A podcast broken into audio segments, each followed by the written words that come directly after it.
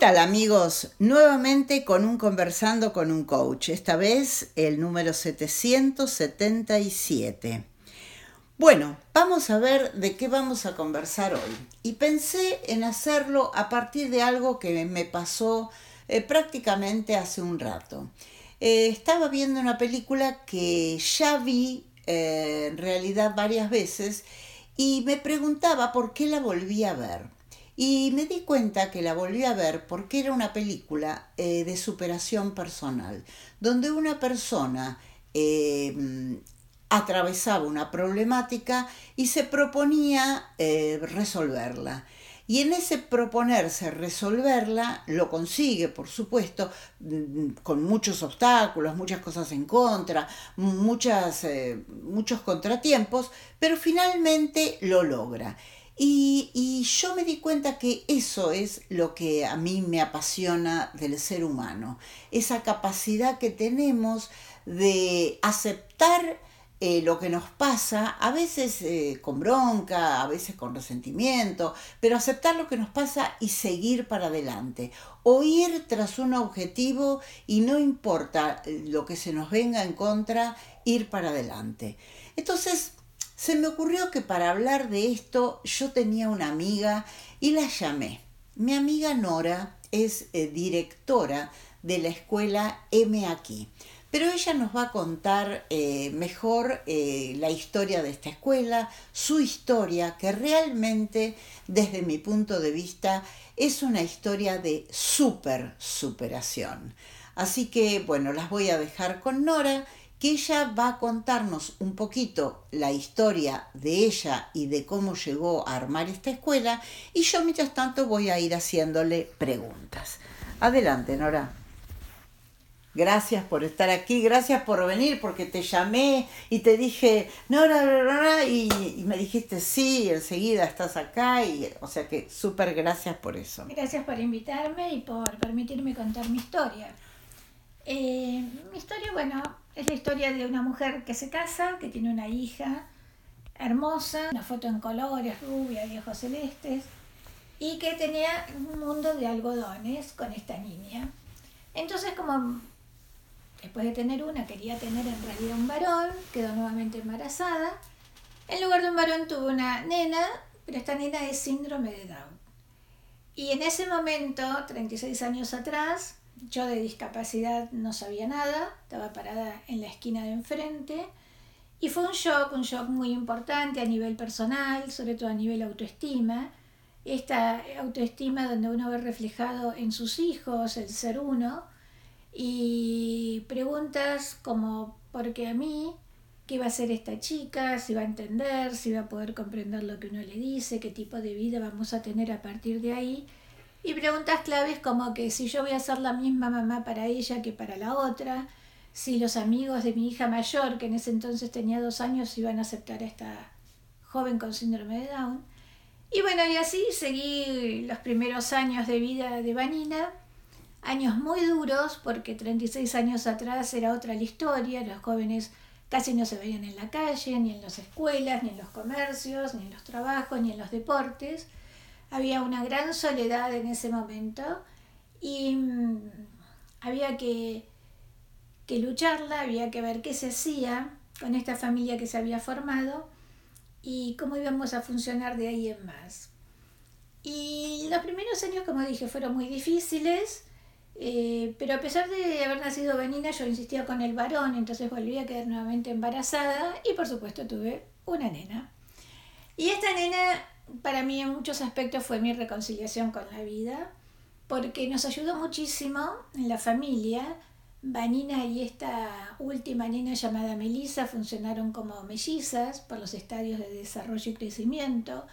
Melissa fue un estímulo natural muy importante y al día de hoy Melissa es quien la dirige, es a quien Vanina llama cuando tiene alguna cuestión, es a quien nosotros nos remitimos para algún pensamiento y esto hizo que Ivanina pudiera empezar a desarrollarse y crecer.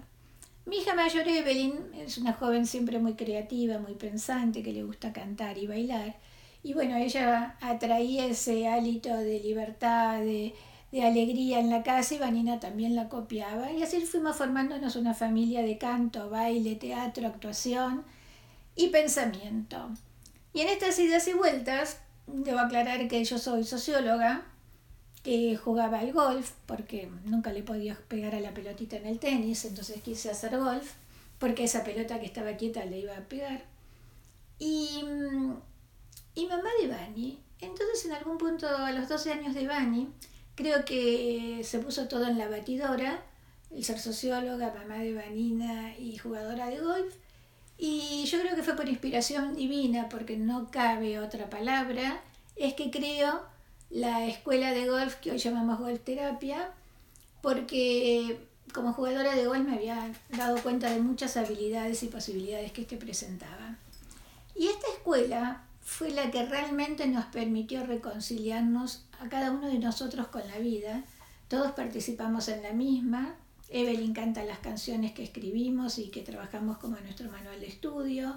Bani es la jugadora, ganadora de medallas, copas y hace las presentaciones. A ver, pero yo estoy entendiendo bien o, vos creaste un método para que los chicos con síndrome de Down pudieran, eh, pudieran eh, aprender a jugar al golf. ¿Es eso lo que estás diciendo?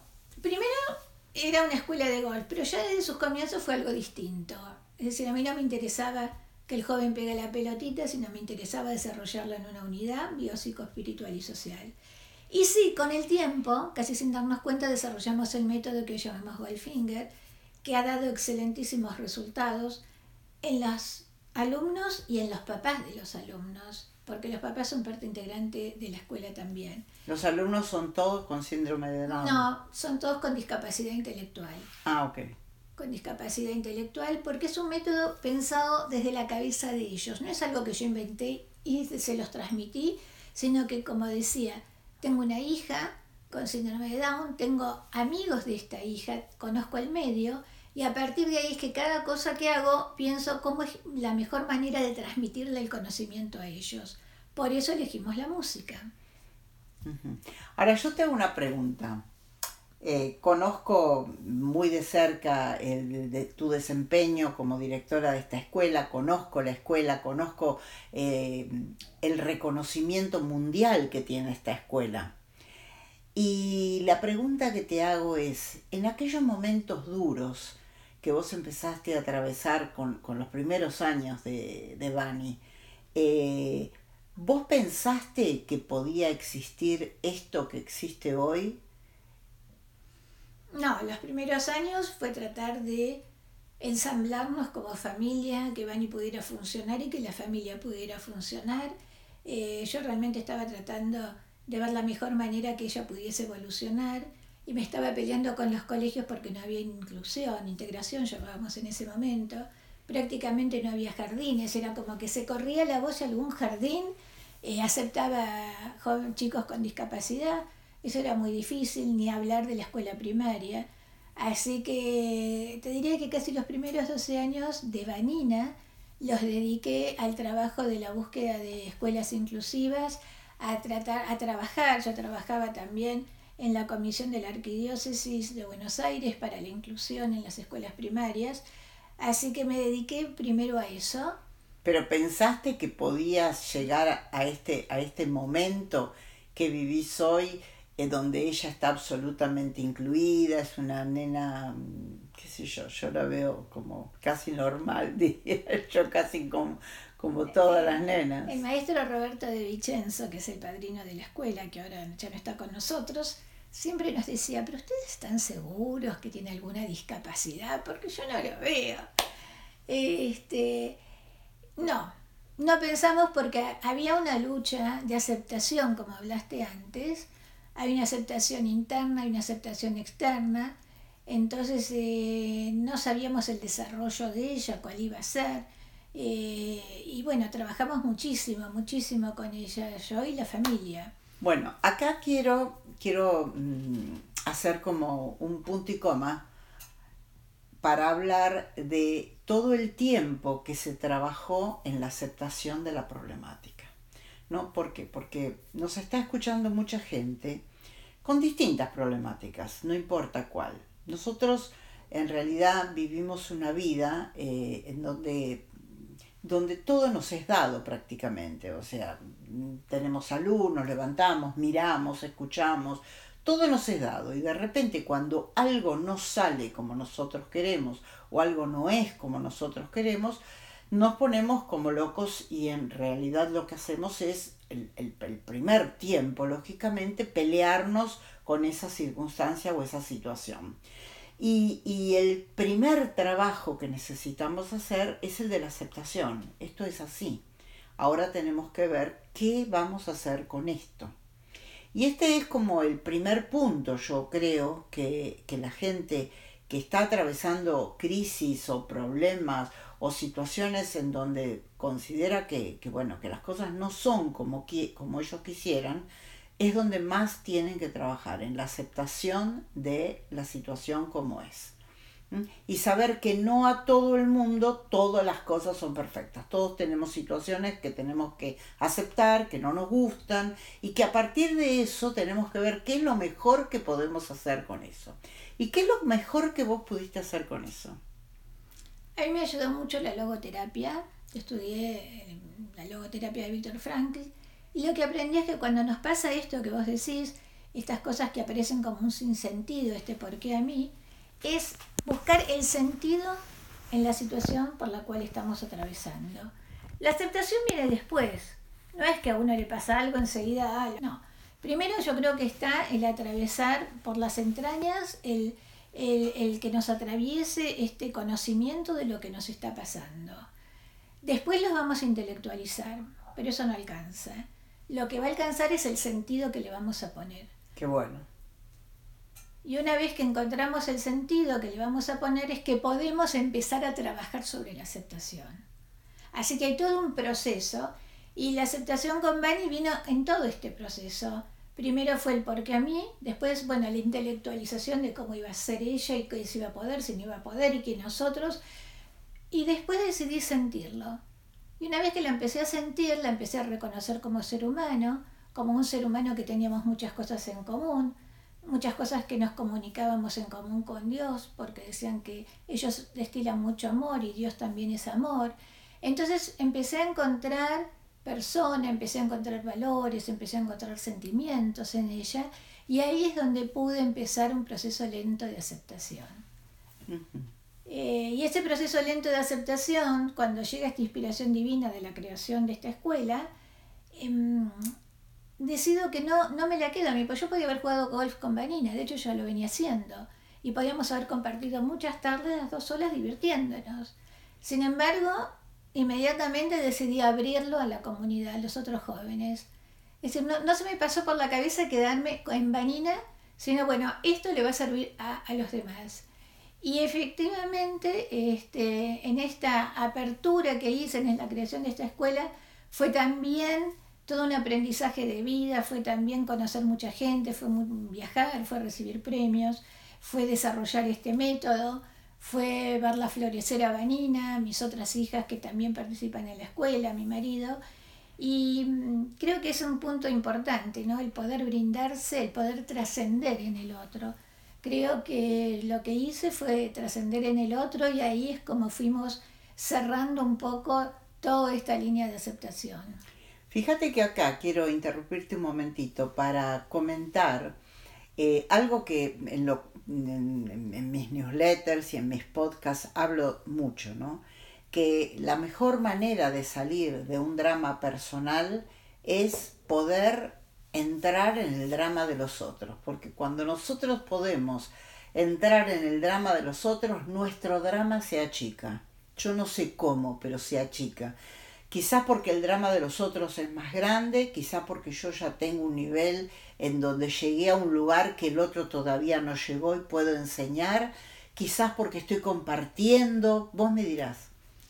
El hecho de compartir es fundamental, porque uno si no está solo. Y es uno de los temas que trabajamos en la escuela, antes dije que los papás tienen que estar. Y lo que se arma es este grupo de amigos, que muchas veces no viene el joven porque está enfermo, pero el papá viene a encontrarse con amigos. Y en estas charlas de política, economía y sociedad se habla de sexualidad, de la discapacidad, de leyes laborales. se pasan datos de escolaridad, entonces hay todo un acompañamiento y esto es muy importante.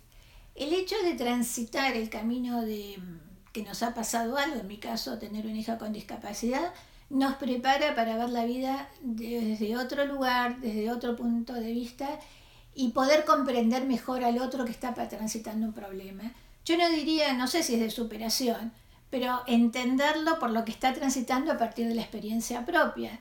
Entonces uno sabe que ha transitado este dolor, que ha transitado, como dije antes, todo esto para llegar a la aceptación, pero te da, te da, te, te paras en otro lugar frente a la vida, ¿no? Eso es lo que te abre a vos el camino, la óptica y los oídos también al otro. Y es fundamental el trascender en el otro. Muy bien. Bueno, Nora, vamos a dejar acá, a menos que haya algo mm, que quieras este, agregar, eh, vamos a invitar a los oyentes que si quieren hacernos alguna pregunta o algún comentario o conectarse contigo, lo pueden hacer desde tu página de www.meaqui.org. Ok, eh, es eh, justamente la página de la escuela de golf terapia que Nora tiene, dirige. Eh, también lo pueden hacer comunicándose conmigo y yo aprovecho para agradecerle muchísimo a Nora eh, esta posibilidad que nos dio de conocer su historia, su historia inspiradora. Eh, siento que, que, Nora es una mujer que inspira su paso porque realmente lo que ella, lo que ella hizo con esta situación tan, tan tan difícil en la vida, ¿no? Eh, yo pienso cuántos de nosotros nos podríamos haber levantado y haber hecho eso. Y bueno, no sé si hay tanta gente. Le tocó a ella porque lógicamente ella tenía la fortaleza para llevar esto a cabo. Y, bueno, y, así fue que lo hizo y hoy tenemos esta escuela eh, abierta a todo público y bueno, realmente te felicito, Nora, de todo, de todo corazón. Y espero que esta historia les haya servido a, todos mis oyentes eh, frente a situaciones que están atravesando, que no son como las que ellos quisieran, que tengan fuerza, que tengan perseverancia, que tengan una actitud positiva y que sepan que detrás de cada, de cada crisis siempre hay una oportunidad. Eh, me voy a despedir de ustedes hasta el próximo Conversando con un Coach. Eh, como siempre, Patricia Joel desde Miami y nos vamos hasta la próxima.